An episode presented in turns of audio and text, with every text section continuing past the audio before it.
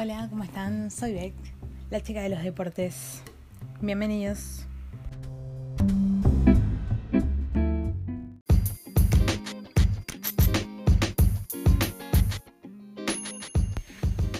Hola, ¿cómo están? Eh, bueno, primero les recuerdo las formas de comunicación. Eh, bueno, en Twitter, arroba Bakecast y también en Instagram, la chica de los deportes guion bajo. Eh, que ese es el. Los que ya me seguían se les cambia automáticamente y los que no, bueno, eh, se les. Ahora me, pueden empezar a seguir. bueno, ¿con qué vamos? Primero, Master Tenis. Master 1000 de Miami. Federer campeón eh, lo cual, bueno, se transforma en el título 101 de Roger, eh, que bueno, sigue aplastando eh, récords, ¿no? Vimos a un Isner diciendo exactamente lo mismo que todos pensamos, que es, Roger, no te retires nunca, en la ceremonia de, de, de entrega de premios. Y la verdad es yo creo que es unánime. Bueno, capaz que no todos los jugadores que compiten contra él se sienten de la misma forma igual, pero, pero bueno, sí. Después también por el lado de las damas eh, tenemos a Ashley Barty, eh, que ganó el torneo de Miami.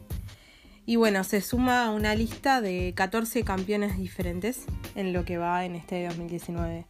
Como ya le comentaba anteriormente, eh, la verdad es que el tenis femenino es en realidad mucho más dinámico que el, que el masculino. Eh, el ranking tiene mucho más movimientos, son mucho más variadas las, las que salen campeonas y. Bueno, actualicemos los rankings. Eh, en el ranking de hombres, el ranking ATP, Vamos a comentar los primeros 10. Eh, son Djokovic, Nadal, Zverev, Federer, que sube un puesto, Tiem, que baja un puesto, Nishikori Anderson, Tsitsipas, que sube un puesto, Del Potro, que cae un puesto, y Isner, que también cae en el ranking. Y en cuanto a las chicas, bueno, tenemos eh, Osaka, Halep, que sube un puesto, pero todavía no le da para llegar al número 1. Kavitova, que baja un puesto, Pliskova, que sube, Kerber, que baja, Bertens, que sube, Svitolina, que baja, Stephens, que baja, Barty, que sube y Zabalenka, que baja. Lo dicho, eh, fíjense que en el ranking de mujeres de las primeras 10 hay 9 que tuvieron movimientos de ranking, mientras que de los hombres son solamente 5, o sea, solamente la mitad tuvo movimientos en, lo que es el ranking. Eh, bueno, después también tuvimos en campeones de dobles a, lo que es eh, los Bryans, que vuelven a ganar. Y bueno, ahora en realidad tenemos esta semana eh, Monterrey y Charleston, que son torneos WTA. Y a partir del 8 eh, son los próximos torneos que son ATP, son ATP 250, que son Houston y Marrakech. Eh, bueno, lo último que quedaría para comentar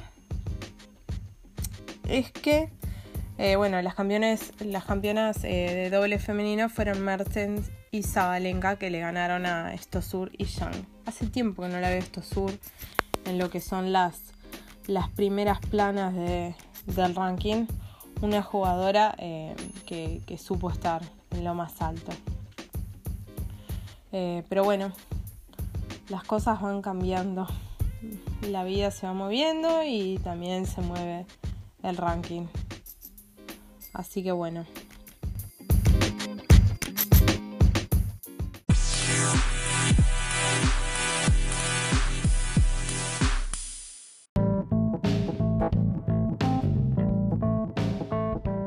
Bueno, pasando a lo que es el básquetbol, lo primero que quería comentar es, eh, bueno, que esta semana tuvimos en una bastante emotiva ceremonia Eh, creo que, bueno, yo personalmente soy, hincha de San Antonio, pero supongo que, en realidad debe haber sido así para la mayoría, teniendo en cuenta lo que representó eh, Manu para el básquetbol, con Duncan y Parker.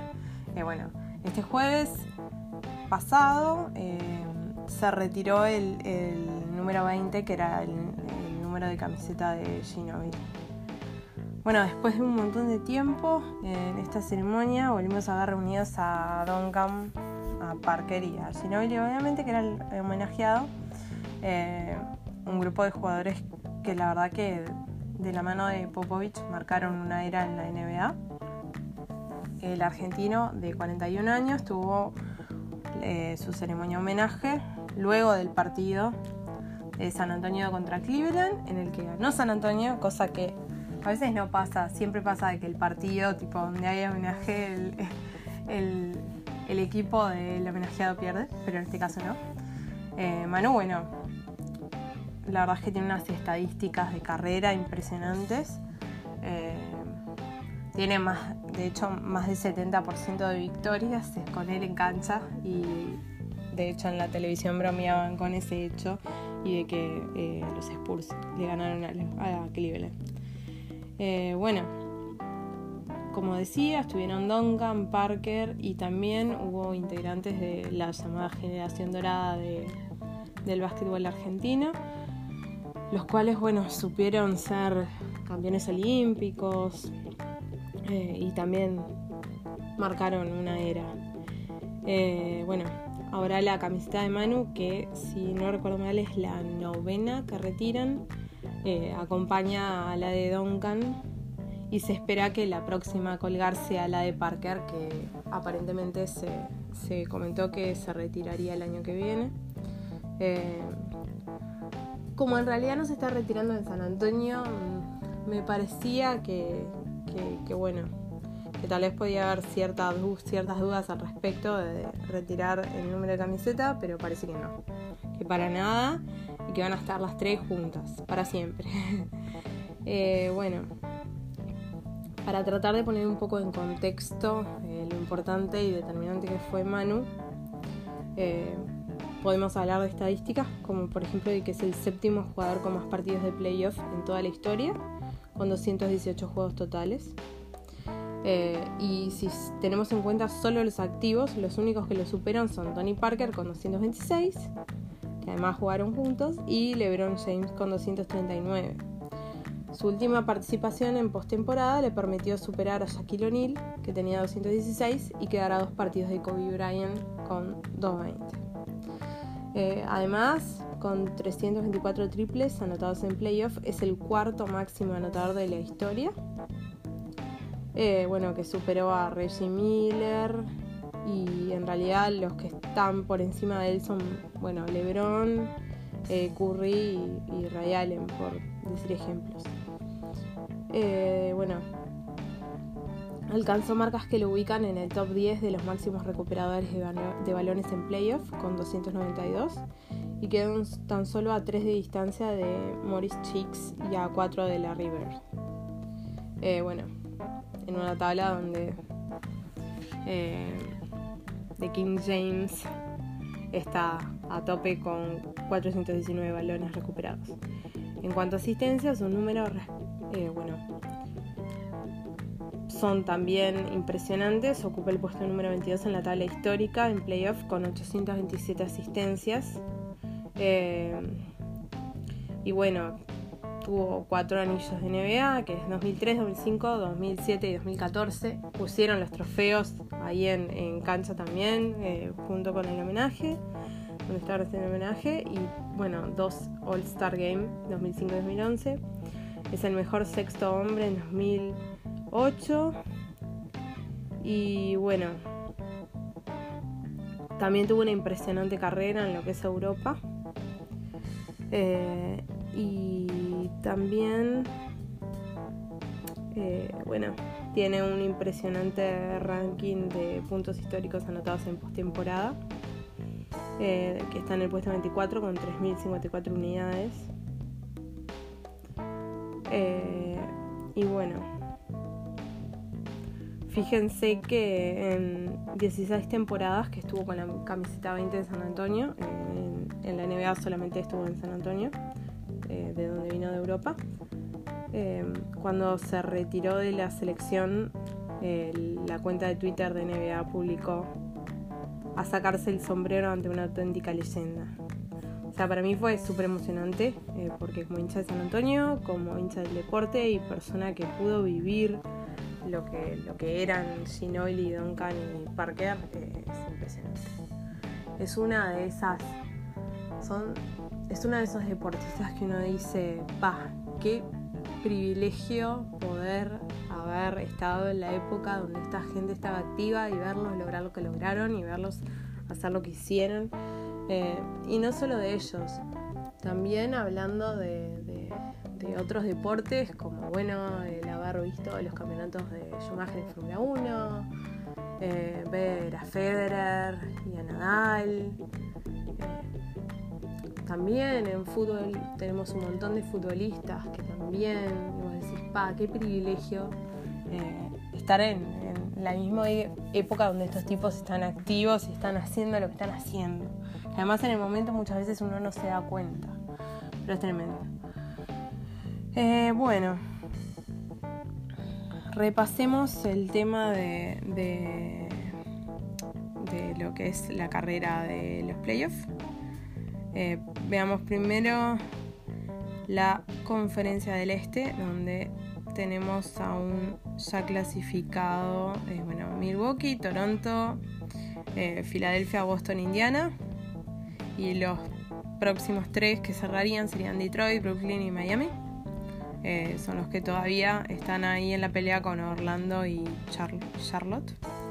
Y en lo que es la conferencia del oeste, bueno, tenemos a Golden State, Denver, Houston, eh, Portland, Utah, los Clippers, San Antonio y Oakland.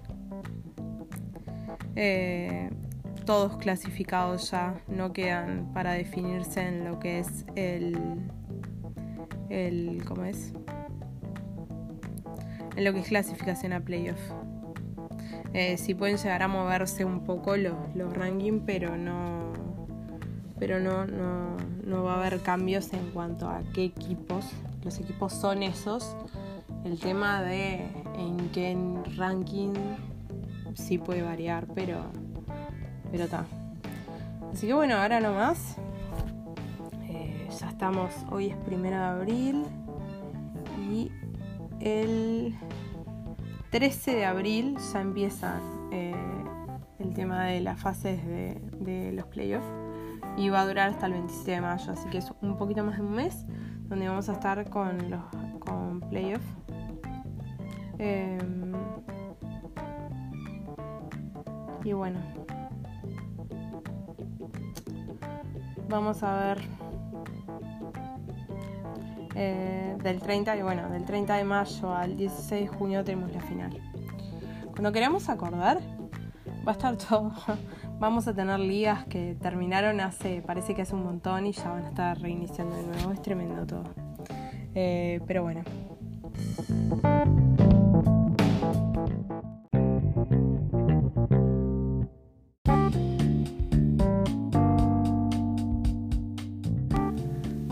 De semana se disputó la segunda carrera de lo que es la temporada 2019 de Fórmula 1, en la que, bueno, habíamos visto la que mm, eh, Charles Leclerc, que es el piloto nuevo de Ferrari, había logrado la pole position, eh, cosa que no pudo mantener. Bueno, quien salió victorioso fue eh, Lewis Hamilton eh, con un tiempo de 1.34 eh, 21.295. Eh, después, bueno, su compañero de equipo, Valtteri Bottas, segundo. Eh, y Leclerc quedó tercero. los que completan el top 10, o sea, la zona de puntos, son, bueno, Verstappen de Red Bull, Vettel de Ferrari, Landon Norris de McLaren Renault, Kimi Raikkonen de Alfa Romeo Racing Ferrari, eh, Pierre Gasly de Red Bull, Alexander Albon de Toro Rosso y Sergio Pérez de Racing Point. Eh, bueno, esas fueron las, las, las posiciones y bueno, la próxima carrera va a ser China, que va a ser del 12 al 14, así que en realidad el próximo fin de semana eh, no va a haber no va a haber carrera. Eh, bueno, la vuelta más larga sí fue para Leclerc. Eh, bueno, con un tiempo de 1.33.411. Así que Leclerc es quien suma el, el punto extra por la vuelta más rápida.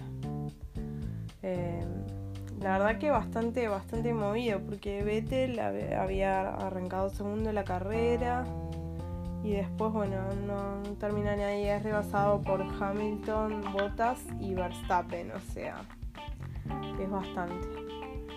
Eh, pero bueno, a veces las cosas son así. Eh, y bueno, lo que es el campeonato de constructores, bueno, Mercedes está primero obviamente con 87 puntos, segundo Ferrari con 48, tercero Red Bull con 31, esto bastante, bastante predecible. Eh, cuarto Alfa Romeo, quinto McLaren Renault, sexto Haas, séptimo Renault, octavo Toro Rosso, noveno eh, Racing Point, y décimo, Williams, que no tiene ningún punto y que la verdad no, no, no levanta, no levanta cabeza. Es tremendo el Williams. Siendo una escudería histórica, eh, que esté en esta situación es bastante, bastante doloroso. En realidad. Pero bueno, eh, la Fórmula 1 es así. Y bueno, la próxima carrera es China que después vamos a estar dando más detalles sobre, sobre China, cómo es el circuito y, y todo eso.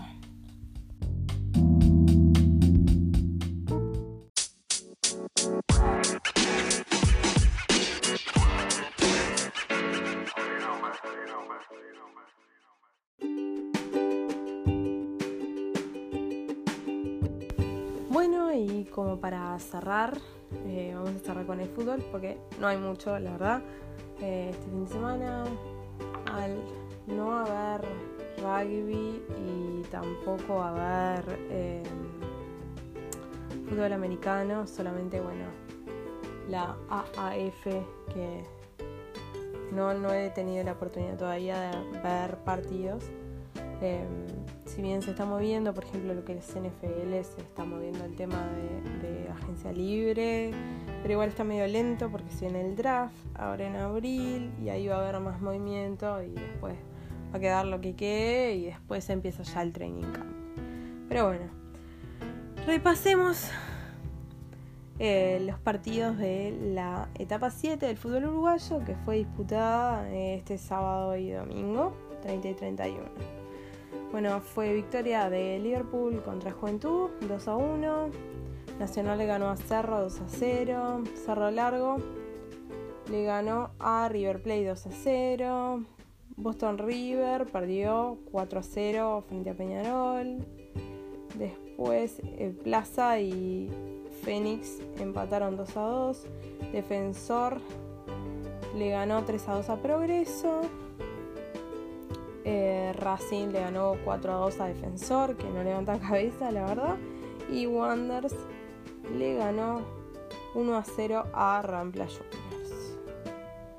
Eh, bueno, la próxima fecha va a ser bueno, Rampla Racing, Juventud, Wonders, eh, Nacional River Plate, Peñarol Danubio, Fénix Cerro. Eh, va a ser Progreso Plaza Colonia, Defensor Boston River y Liverpool Cerro Largo y va a disputarse entre el domingo 6 y el entre el sábado 6 y el domingo 7. Eh, repasemos lo que es la tabla de posiciones. Repasemos los primeros 10. Son Fénix, Peñarol, Cerro Largo, Danubio, Wanderers, Progreso Nacional, Boston River, Liverpool y cierra en el puesto número 10 River Plate. Y bueno, eso es más o menos en lo que está el, el fútbol uruguayo. También se está jugando en la Liga Uruguaya de Básquetbol, pero en realidad eh, la liga es un poco rara y no es de fácil interpretación el tema de las tablas de posiciones y todo eso. Pero bueno, ahora nomás empiezan los playoffs y ahí se pone un poco más claro y se pone más interesante. Empiezan tipo cruces que están buenos. Em, eso es lo que, lo, que se está, está arrancando ahora. Porque después, en realidad todo lo de antes tipo no está tan bueno. Eh, pero bueno, está. En eso lo repasaremos eh, a futuro.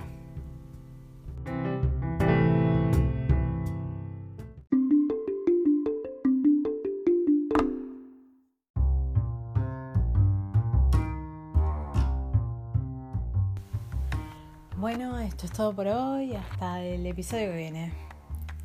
Gracias.